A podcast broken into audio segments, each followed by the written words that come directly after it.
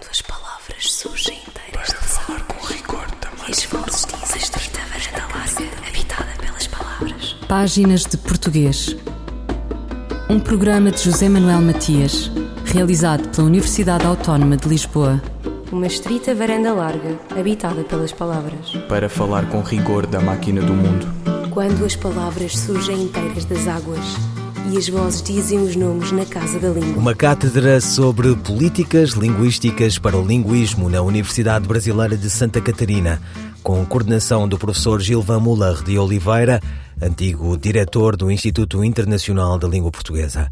A cátedra foi criada em maio de 2018 com a assinatura do contrato entre a Unesco Paris e a Universidade Brasileira. O segundo quadriênio contempla assim o espaço geográfico do idioma comum e tem como finalidade a sua reabertura para o mundo.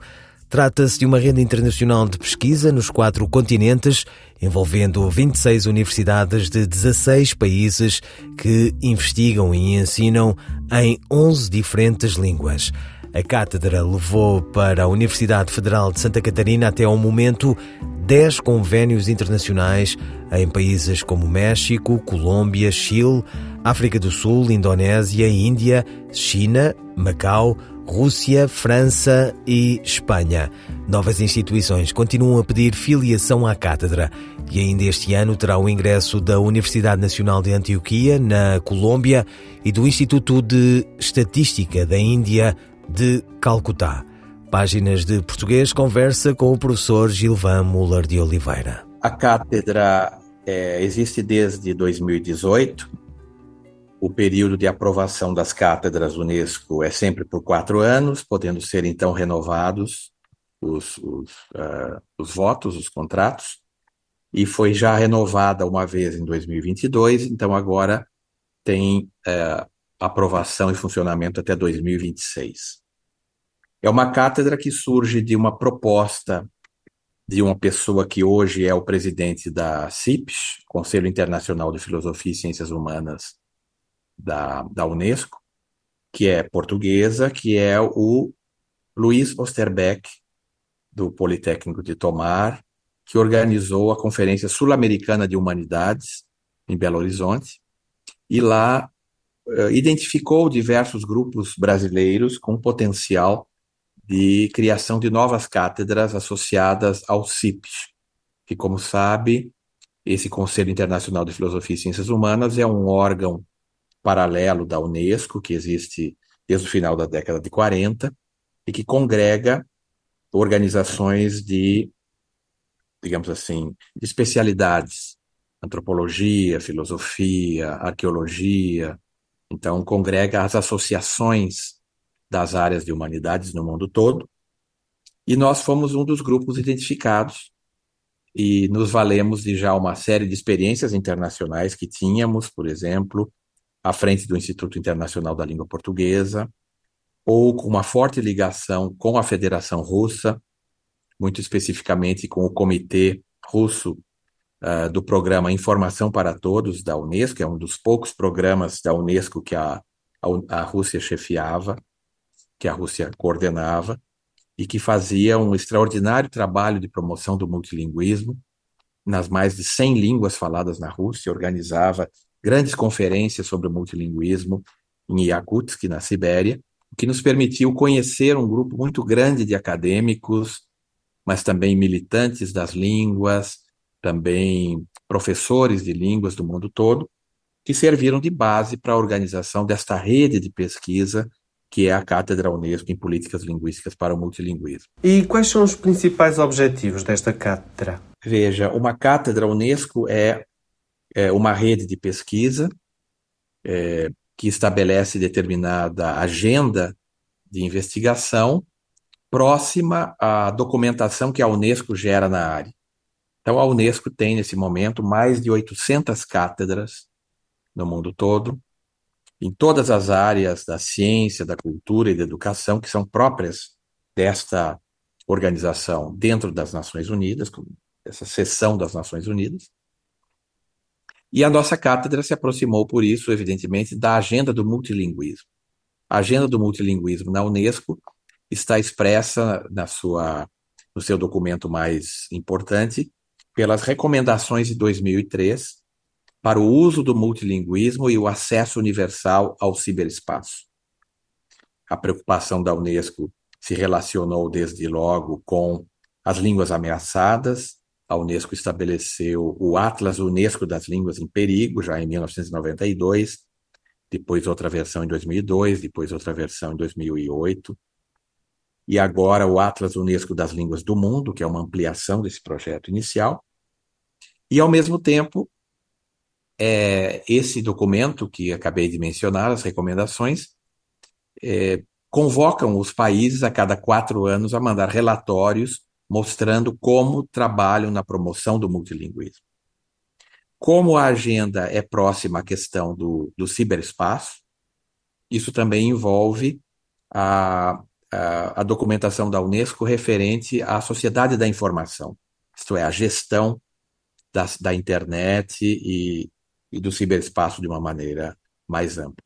Então, nós estabelecemos é, sete eixos de, de trabalho para dar conta dessa agenda, sempre relacionadas ao multilinguismo, então, uh, multilinguismo e internacionalização, pensando na internacionalização do ensino superior, multilinguismo e ensino de línguas ou educação linguística, que é uma das áreas mais tradicionais do campo, como aprender novas línguas, quais metodologias para o ensino de novas línguas, multilinguismo, tradução e acessibilidade. É, a área de tradução é absolutamente central para o multilinguismo, como é óbvio.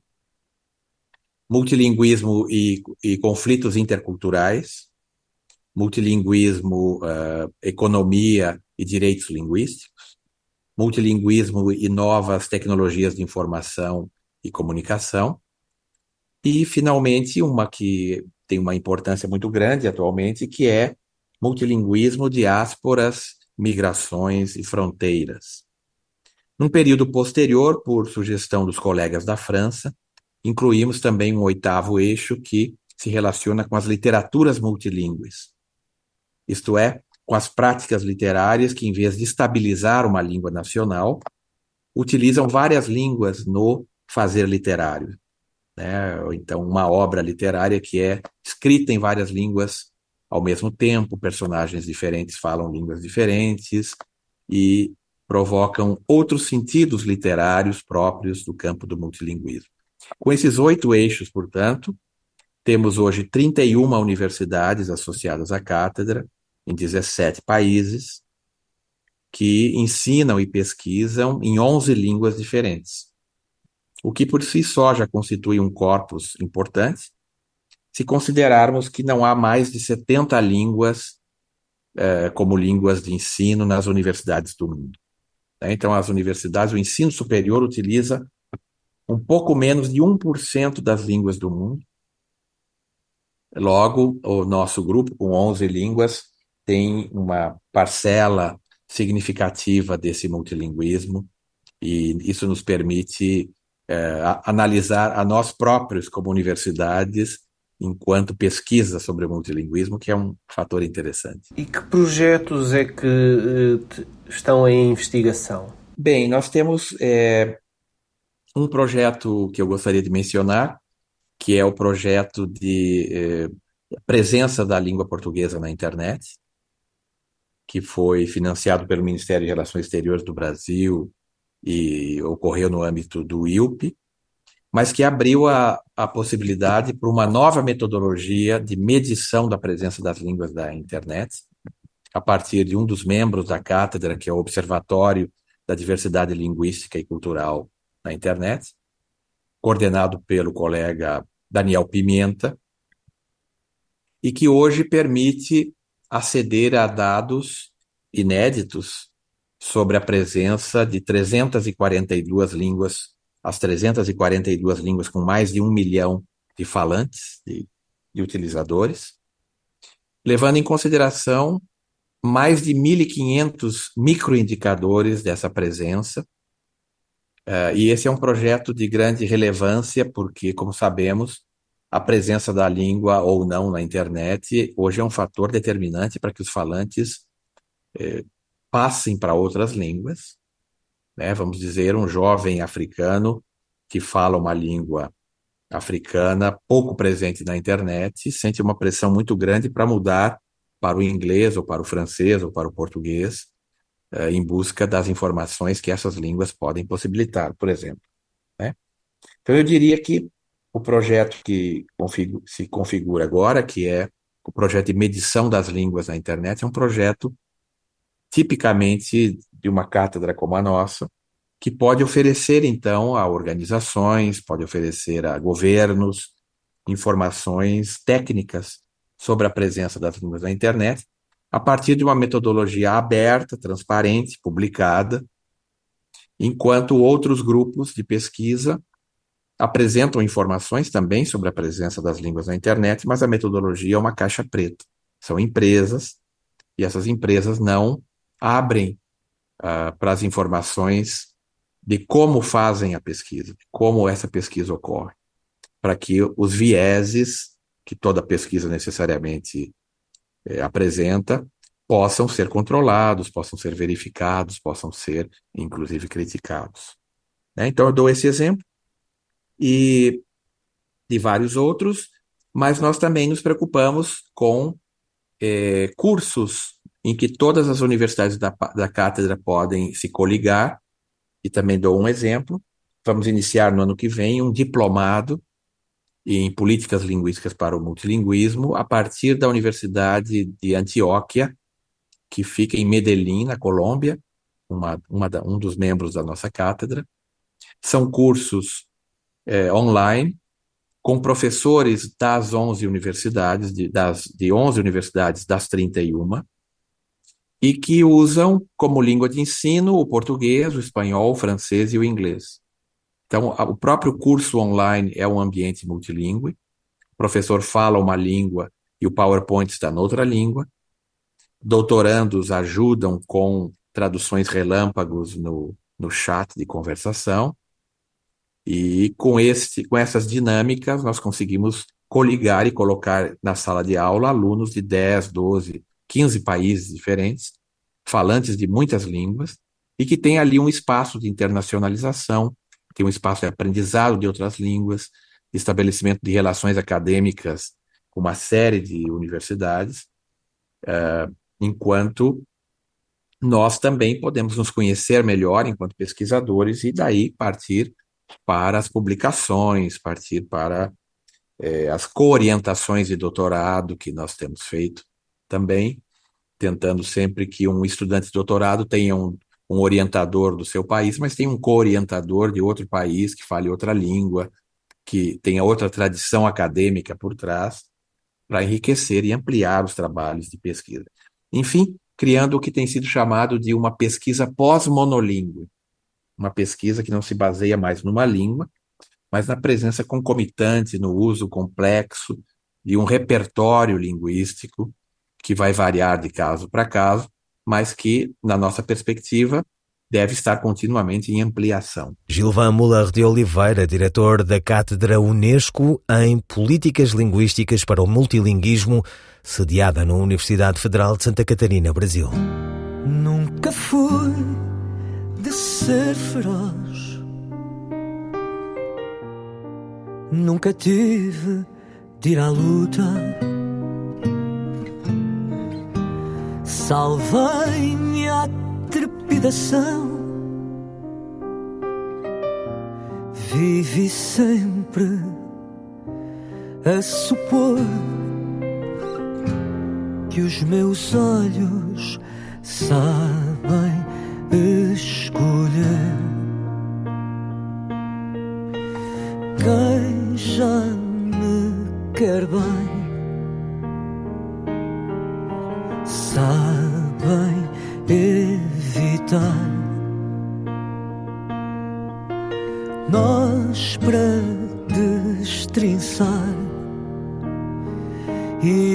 chegas tu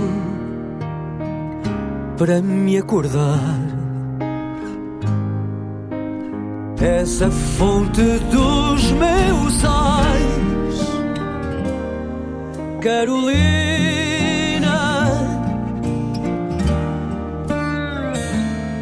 Carolina.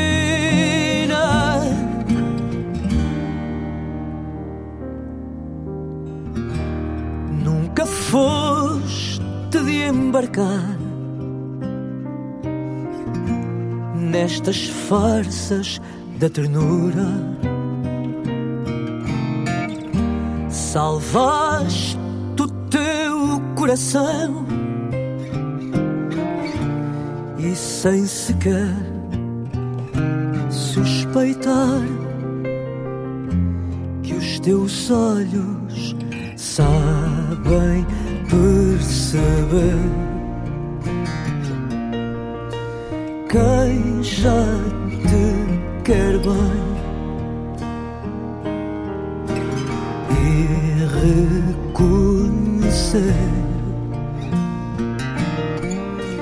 quem já tropeçou e já só pensa em sussurrar. Essa fonte dos meus ais, Carolina,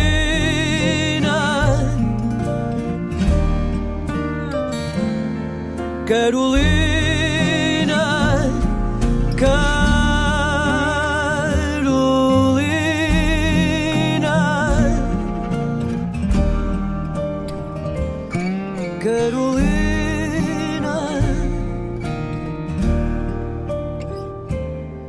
Carolina, Carolina.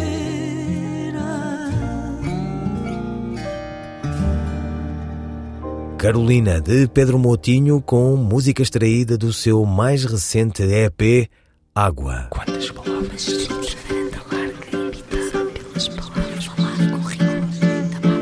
Voltamos à conversa com o professor Gilvan Muller de Oliveira, diretor da Cátedra Unesco em Políticas Linguísticas para o Multilinguismo, sediada na Universidade Federal de Santa Catarina, no Brasil. Uma universidade de língua portuguesa como centro do projeto que envolve dezenas de universidades de todo o mundo.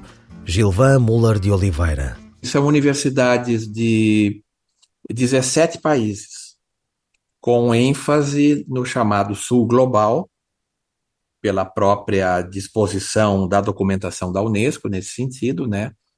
Pretende que haja uma coligação, uma relação Sul-Sul, uma relação Sul-Norte e uma relação regional. São as três demandas da Unesco. Regional no sentido das regiões da Unesco, então, no nosso caso, a sede é no Brasil, a região é América Latina e Caribe. E temos universidades do México, da República Dominicana, da Colômbia, do Chile, do Brasil. Do Brasil são oito.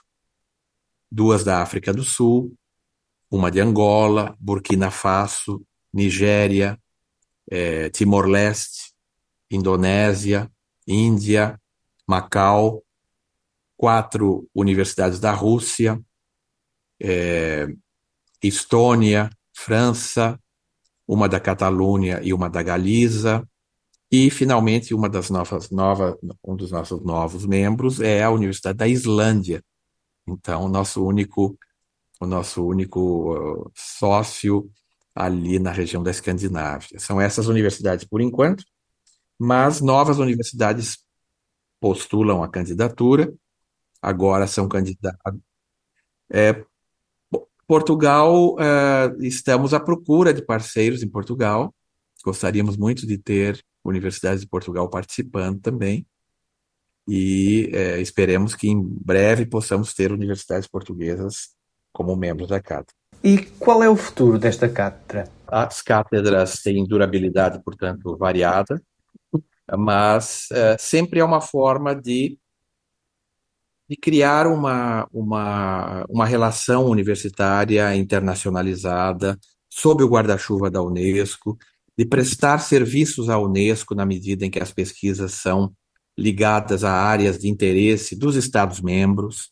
Né? Então, os Estados-membros estabelecem a agenda, os 195 Estados-membros da, da Unesco estabelecem a agenda e a Unesco convoca as universidades a participarem dessa agenda. É uma forma da universidade estar conectada com os interesses dos seus países e, portanto, dos seus cidadãos, de aportar pesquisas que sejam é, relevantes é, na discussão internacional, na discussão multilateral, e o futuro está em manter esse ritmo de pesquisa, de publicações, de orientações de doutorado, de projetos específicos, da própria internacionalização dos alunos que vão e vêm também fazendo estágios nas diversas universidades. Enfim, a própria dinâmica universitária, mas associada, nesse caso, a uma organização internacional e provendo para esta organização elementos para sua qualificação, para qualificação da discussão, para qualificação técnica da sua documentação, que no nosso caso é o multilinguismo, que, como sabemos, tem sido uma agenda cada vez mais relevante, seja porque a internet e a chamada compressão tempo-espaço coloca em contraste muitas línguas ao mesmo tempo, permitindo a circulação de informação através de tradutores eletrônicos e outras estratégias, mas também das migrações, também da demanda da própria do próprio desenvolvimento tecnológico, eh, onde o que faz do multilinguismo uma agenda importante para o século XXI.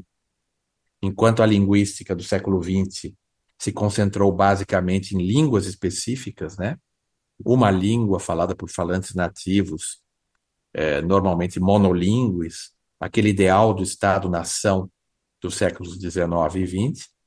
Hoje nós estamos muito mais num mundo orientado ao multilinguismo, à circulação, à intercompreensão, uh, e isso merece uma pesquisa separada, uma pesquisa específica, que vai, inclusive, reformando a própria linguística, que se constituiu no início do século XX, e, é, e observando novos fenômenos, novas realidades, novas formas de normatizar as línguas, novas formas de fazer acordos ortográficos e coisas do gênero. Gilvan Muller de Oliveira, diretor da Cátedra Unesco em Políticas Linguísticas para o Multilinguismo, sediada na Universidade Federal de Santa Catarina, Brasil. Qual a forma plural da palavra spa? A resposta de Carla Marques. A palavra spa designa uma estância ou um estabelecimento termal onde se usam águas medicinais com fins terapêuticos. Também pode referir um estabelecimento comercial onde se proporcionam tratamentos de saúde ou de beleza. A palavra spa entrou no português por via do inglês, que por sua vez tinha convertido em substantivo comum o topónimo Spa, nome da cidade belga da província de Liège, muito conhecida pelas suas águas termais. Houve quem defendesse a tese de que a palavra seria um acrónimo formado a partir das iniciais da expressão latina salus per aquam, que significa saúde pela água, o que parece não ter fundamento, tendo mais força a interpretação que este nome próprio vem da palavra spas, pertencente ao dialeto valão, falado na região. A palavra entrou no português como substantivo comum e assim é usada na frase o hotel tinha um excelente spa. Como substantivo comum, segue as regras gerais da flexão em número, assumindo a forma spas, com S final e sem apóstrofe. Carla Marques, linguista.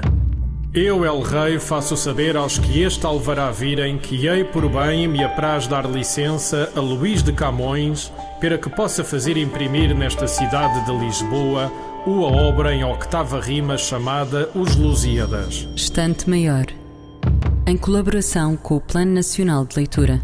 António Ramos Rosa nasceu em Faro em 1924 e morreu em Lisboa em 2013. Poeta, ensaísta e tradutor, foi um dos nomes cimeiros da literatura portuguesa contemporânea. A sua obra poética inicia-se em 1958 com a publicação de O Grito Claro, tendo posteriormente publicado mais cerca de 100 títulos, nomeadamente Estou Vivo e Escrevo Sol, Clareiras, Três Lições Materiais, Em Torno do Imperdoável. Esta dedicação à poesia valeu-lhe reconhecimento geral e muitos prémios literários. Vamos ouvir o poema A Palavra, extraído da obra Acordes, de 1989. A palavra é uma estátua submersa, Um leopardo que estremece em escuros bosques numa anémona sobre uma cabeleira. Por vezes é uma estrela que projeta a sua sombra sobre um torso. Eila sem destino no clamor da noite, cega e nua, mas vibrante de desejo, como uma magnólia molhada. Rápida é a boca que apenas aflora os raios de uma outra luz. Toco-lhe os subtis tornozelos, os cabelos ardentes e vejo uma água límpida numa concha marinha. É sempre um corpo amante e fugidio que canta num mar musical o sangue das vogais. Um poema de António Ramos Rosa na voz da atriz Maria Henrique. Ouviram páginas de português, as despedidas de José Manuel Matias, Luís Carlos Patraquim, Miguel Roque Dias e Miguel Van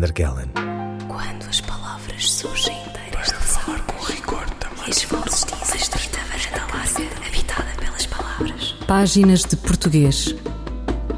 Um programa de José Manuel Matias, realizado pela Universidade Autónoma de Lisboa. Uma estrita varanda larga, habitada pelas palavras. Para falar com rigor da máquina do mundo. Quando as palavras surgem inteiras das águas e as vozes dizem os nomes na casa da língua.